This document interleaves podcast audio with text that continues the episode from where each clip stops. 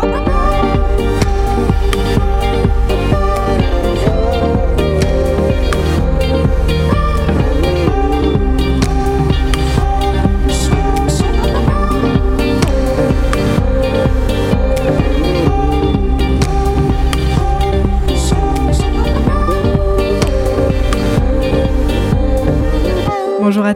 bonjour à tous, bienvenue sur Radio Phoenix. Merci d'être avec nous dans la Méridienne. Aujourd'hui, j'ai le plaisir de recevoir Cécile, bénévole au centre LGBTI de Caen. Bonjour Cécile. Bonjour Chloé.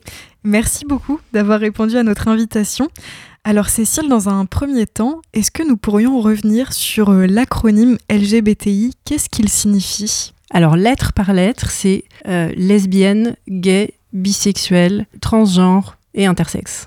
Et donc, euh, le, là, vous êtes bénévole au centre LGBTI de, de Caen en Normandie. Mhm. Euh, il a été créé le 15 mars 2008 et en fait, il est donc en 2008 euh, marque aussi la condamnation de la France par la Cour européenne des droits de l'homme pour avoir refusé l'adoption à une femme lesbienne, une condamnation pour discrimination car cette française s'est vue refuser son agrément pour adopter en raison de son orientation sexuelle. Est-ce qu'à l'époque de la création de l'association on s'est rendu compte qu'on manquait de moyens humains et financiers pour défendre les personnes LGBTI et lutter contre les discriminations qu'ils ou elles subissent Alors, très certainement, mais moi, j'étais pas bénévole au centre à cette époque-là. Euh, mais ce que je connais de l'histoire du centre, c'est que l'association a vu le jour suite à la volonté de fédérer un certain nombre d'associations euh, qui œuvraient pour euh, le, le droit les droits des personnes LGBT euh, sur, euh, sur, le département, je crois, sur euh, le Calvados et l'Orne, il me semble, hum, et qui en fait cherchaient toutes des locaux qui, qui étaient sans local, donc sans possibilité de, de mener leurs actions de façon un peu posée, structurée. Et donc, il y a eu la volonté de, de trouver un local pour toutes ces associations ensemble. Et, de là est né euh, le centre LGBT, à, l'époque il s'appelait le centre LGBT euh, slash Maison des Diversités. Euh, voilà, en 2008. Et est-ce que le, but de l'association, c'était d'informer, de sensibiliser et de déconstruire les préjugés? Oui, alors je pense que, euh, en tout cas, si je regarde ça, si je mets ça en, en regard de ce qui se passe aujourd'hui au centre, c'était aussi simplement permettre aux personnes d'avoir un accès à leurs droits, à l'information, euh, à la possibilité de vivre tranquillement, euh, voilà, en toute tranquillité. Est-ce que les activités et les objectifs de l'association ont évolué au fil des années en réponse, par exemple, à de nouvelles problématiques? Bah, alors sûrement, parce qu'en 15 ans, les choses ont forcément bougé. Euh, J'imagine que euh, les, les personnes trans ont pris un peu plus de place, euh, non pas que les autres personnes, mais simplement dans la lutte. parce que parce qu'on en parle davantage aujourd'hui d'un point de vue médiatique. Alors, euh, l'évolution des activités et des objectifs de l'association, est-ce qu'on peut noter également une évolution dans les moyens de lutter? Par exemple, est-ce que les réseaux sociaux sont des outils euh, dont vous vous êtes emparé? Ah oui, beaucoup, oui. Effe- Effectivement, le centre est présent sur Instagram, Twitter, Facebook, et euh, c'est un moyen de communication, et c'est aussi un moyen par lequel les gens nous contactent beaucoup. Euh, au-delà du site internet qui existe évidemment, mais, euh, mais pour l'actualité, pour aussi le relais de ce qui peut se passer ailleurs. Euh, on partage beaucoup d'informations qui sont pas forcément les infos qui sont les nôtres strictement, mais enfin voilà, il y a beaucoup d'informations qui circulent comme ça. Alors Cécile, pour revenir au cœur du projet de l'association, donc vous êtes bénévole au centre LGBTI de Caen. Pouvez-vous nous dire quel est votre rôle au sein de la structure et comment vos missions s'articulent? Alors, euh, à titre perso, je suis arrivée au centre en 2019 euh, parce que je souhaitais euh, rencontrer, enfin avoir la possibilité de rencontrer des parents cisgenres, donc parents comme moi, de personnes transgenres et créer des endroits de, dialogue où on puisse s'aider à mieux accompagner nos enfants ou nos proches. C'était un petit peu ça mon envie initiale. Donc moi, je me suis rapprochée du centre dans cet objectif-là. Du coup, j'ai participé à deux permanences euh, hum, destiné aux parents de personnes trans. Et puis ensuite, il y a eu le Covid. Donc, en tout cas, les permanences collectives ont, ont cessé, évidemment, pendant cette période-là. Et je suis revenue au centre en 2021. Euh, voilà, et depuis, j'y suis euh, davantage. Donc, je me suis saisie d'autres missions parce qu'en fait, je fais partie, moi, d'une équipe de d'une quarantaine de. Il doit y avoir à l'échelle du centre LGBTI de Normandie, il doit y avoir une cinquantaine de bénévoles, toutes euh, antennes confondues, et dont je pense une quarantaine sur Caen. Donc, chacun et chacune avec des missions différentes. Et est-ce que vous avez un, un local à disposition à Caen? Oui, alors, pour l'instant, il y a deux, on a deux adresses. On a une adresse administrative euh, au 1901 Maison des Associations sur Caen, euh, mais on y mène assez peu euh, d'activités. Moi, j'y fais des entretiens. je reçois individuellement des parents quand ceux-ci souhaitent me rencontrer. et puis sinon, notre local principal est effectivement en ville et on est d'ailleurs en pleine préparation de déménagement. On va, on va déménager de Caen à Caen. Hein. On reste à mhm. Caen. Mais on déménage là au printemps. Et est-ce que vous bénéficiez de soutien matériel ou financier? Oui, bien sûr. Oui, il y a euh, la ville de Caen euh, et puis l'ARS, la DILCRA. Et sur le territoire euh, normand, est-ce qu'il vous arrive de travailler en partenariat avec d'autres associations ou même d'autres structures? Alors on a, on a surtout, alors on a un partenariat là qui se régularise avec une autre association de Caen qui s'appelle Queers of Caen. Euh, donc on travaille de plus en plus avec, euh, avec LE. Et puis, euh, et puis sinon, c'est beaucoup des partenariats ponctuels sur des événements, notamment des événements culturels, par exemple avec la bibliothèque de Mondeville, qui a des mondes. Hum, voilà, on est. Il y, y, a beaucoup de partenariats ponctuels. Autour notamment de la Marche des Fiertés et de la Queer Week qui s'organise pendant la semaine qui précède la Marche des Fiertés. Et est-ce qu'il vous arrive de diriger des personnes qui arrivent au centre, qui vous sollicitent pour euh, des besoins en particulier? Est-ce que vous, les, vous pouvez les diriger vers d'autres structures? Oui, alors précisément, euh, quand vous dites d'autres structures, ça peut être... Par exemple, euh, d'autres structures, c'est-à-dire médicales, vers des, des, psychologues, ou est-ce que vous disposez de psychologues, par exemple, au centre? Alors, notre salarié est formateur, mais aussi psychologue, donc lui, il reçoit des personnes en suivi.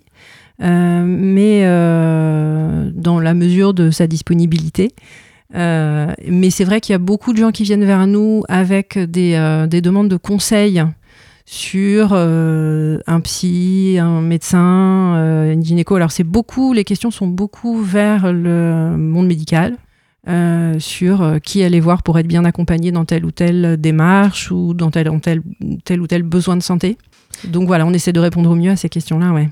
Pourquoi on remarque un tel fossé euh, dans le monde médical euh, envers la communauté LGBTI mais parce que le dialogue n'est pas toujours facile entre le monde médical et les personnes euh, queer, qui sont pas forcément reçues de façon renseignée.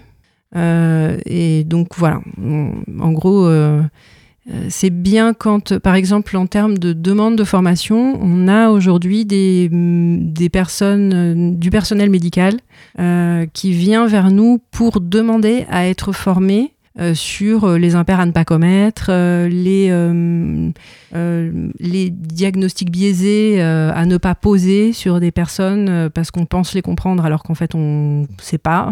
Voilà, donc, et ce serait bien je pense que euh, de plus en plus de personnel médical euh, se forment pour justement que les personnes aient moins de mal à venir vers eux. Mm. Vous mettez en place des formations pardon, au centre LGBTI euh, à destination de qui Donc du personnel médical qui, qui le souhaite. Est-ce que mhm. ça peut être aussi dans le monde professionnel ou ah même dans le milieu scolaire?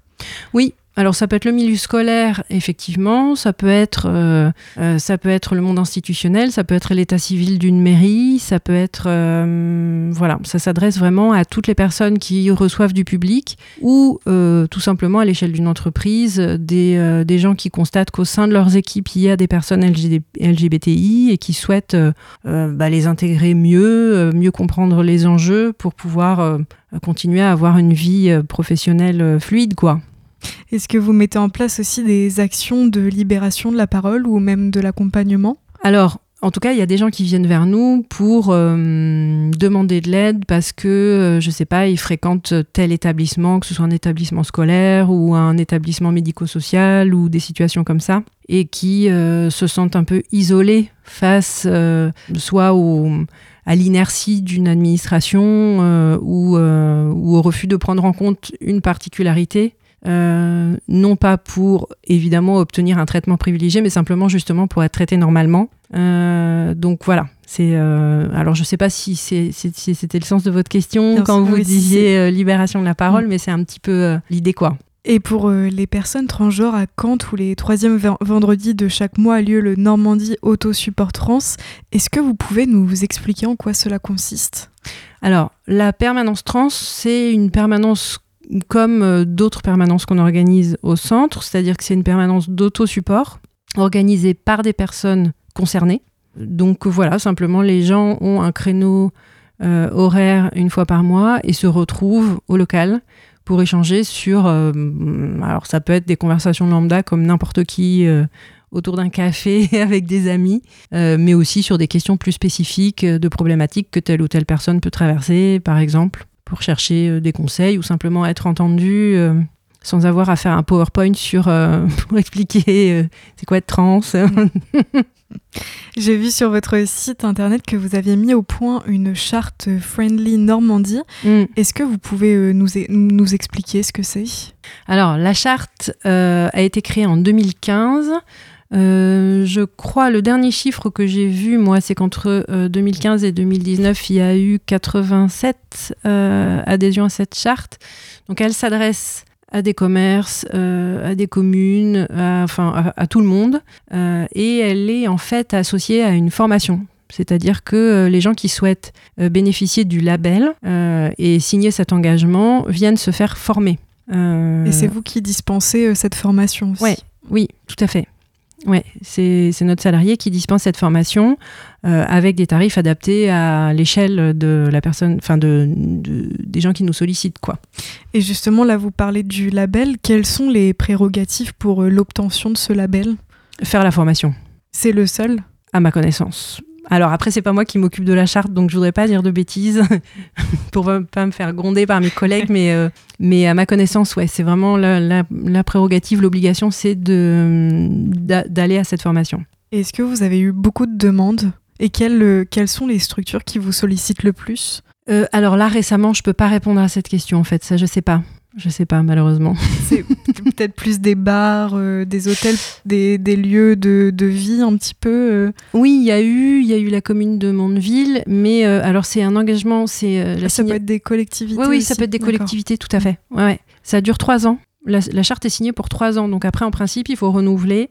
pour conserver le label, il faut, il faut renouveler la formation parce que l'idée c'est que les personnels au sein, par exemple, d'une commune changent euh, et, en fait, idéalement, il faut que le plus possible des personnes, euh, des, personnels d'une commune, par exemple, soient formés et accès à la formation.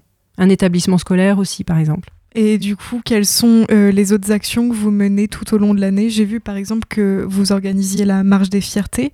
Il y a aussi tous les temps d'accueil, d'écoute, de convivialité. Donc ça, c'est des, des, moments que vous mettez en place vraiment tout au long de l'année. Oui, c'est ça. Alors en fait, euh, l'association, c'est vraiment euh, euh, droit, santé, conditions de vie. Donc il y a, y, a, trois axes principaux dans... J'aurais peut-être dû commencer par là, mais voilà, c'est votre question qui m'amène cette réponse. Mm. Il y a la prévention en santé et santé sexuelle. Donc ça, c'est vraiment les trois axes de fond euh, et qui font l'activité de, l'association toute l'année.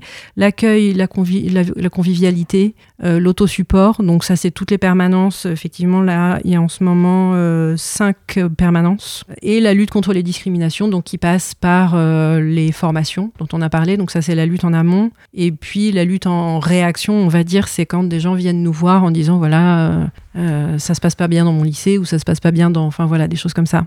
Et Cécile, à l'actualité, euh, des militants LGBT craignent euh, une réforme des retraites qui fragilise euh, les LGBT. Selon eux, le texte présenté par la première ministre Elisabeth Borne va augmenter la précarité des membres de la communauté.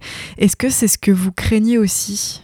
Euh, alors moi j'ai mené aucune étude euh, pointue sur euh, cette question, mais mon sentiment c'est que de toute façon cette réforme va fragiliser toutes les personnes qui sont déjà fragiles dans leur relation à l'emploi. donc effectivement les personnes queer, les femmes, les personnes handies, forcément. Donc, euh, donc ça va aggraver euh, cette précarité euh, quand on a un parcours complexe. Quoi.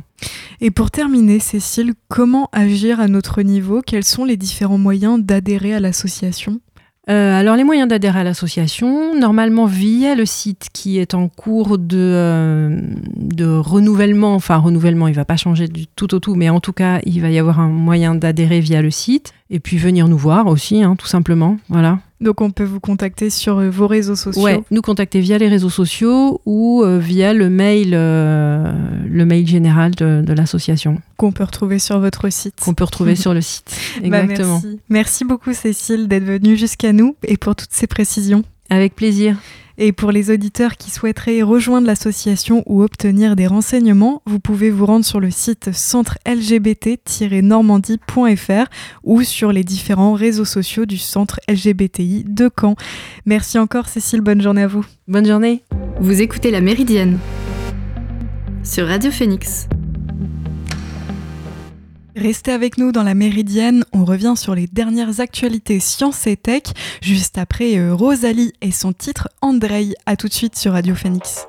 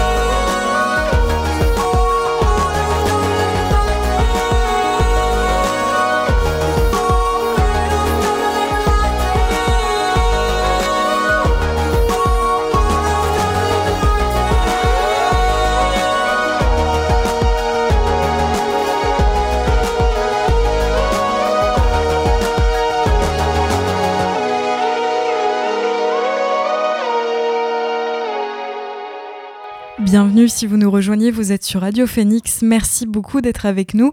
Vous venez d'écouter le titre Andrei de Rosalie. On passe dès maintenant à l'actualité Science et Tech. Après trois jours de blocage, le Pakistan a retrouvé la possibilité de consulter l'encyclopédie en ligne Wikipédia. Lundi, le Premier ministre Shehbaz Sharif a ordonné le déblocage du site suite à la décision d'un panel d'experts qui a jugé la, la mesure de blocage inappropriée. Le Pakistan avait interdit l'accès à l'encyclopédie en ligne sur tout son territoire le 3 février en procédant à un blocage global mis en œuvre par l'autorité des télécommunications pakistanaises. Le pays avait ordonné 48 heures à l'encyclopédie pour supprimer des contenus jugés blasphématoires. Si le site a bien retiré une partie des textes ciblés à temps, certains demeuraient en ligne le jour de l'ultimatum, après le déblocage, le gouvernement n'a pas précisé si des contenus avaient euh, dans l'intervalle été supprimés de Wikipédia, dont la politique euh, est de ne pas supprimer les contenus légaux. C'est la réponse de Google à ChatGPT. La firme de Mountain View a annoncé lundi le lancement d'un robot conversationnel concurrent du désormais euh, célèbre euh, logiciel. Il sera baptisé Bard et il sera capable, comme euh, ChatGPT, de répondre à des questions en produisant du texte et imitant la syntaxe humaine, mais il ne sera pas disponible en accès libre avant quelques semaines. Et pour terminer cette revue Science, on prend des nouvelles du télescope James Webb. Des astronomes européens ont détecté par hasard, à l'aide du télescope spatial, la présence d'un astéroïde de la taille du Colisée dans la ceinture principale d'astéroïdes située entre les planètes Mars et Jupiter. Cet astéroïde, qui mesure entre 100 et 200 mètres de largeur, est le plus petit objet observé pour l'instant à l'aide du télescope spatial. D'autres observations seront nécessaires pour mieux caractériser sa nature et ses propriétés. James Webb, lancé dans l'espace par une fusée Ariane 5, est opérationnel depuis le mois de juillet 2022. Il est le télescope spatial le plus puissant jamais construit et a permis de recueillir un grand nombre de données et capter des images époustouflantes. En projet depuis les années 90, il est posté à 1,5 million de kilomètres de la Terre avec assez de carburant pour fonctionner pendant 20 ans. La méridienne, c'est terminé pour aujourd'hui. Merci à toutes et à tous de l'avoir suivi. On se retrouve demain à 13h en direct pour une nouvelle émission. En attendant, je vous souhaite un bon après-midi sur l'antenne de Radio Phoenix. À demain!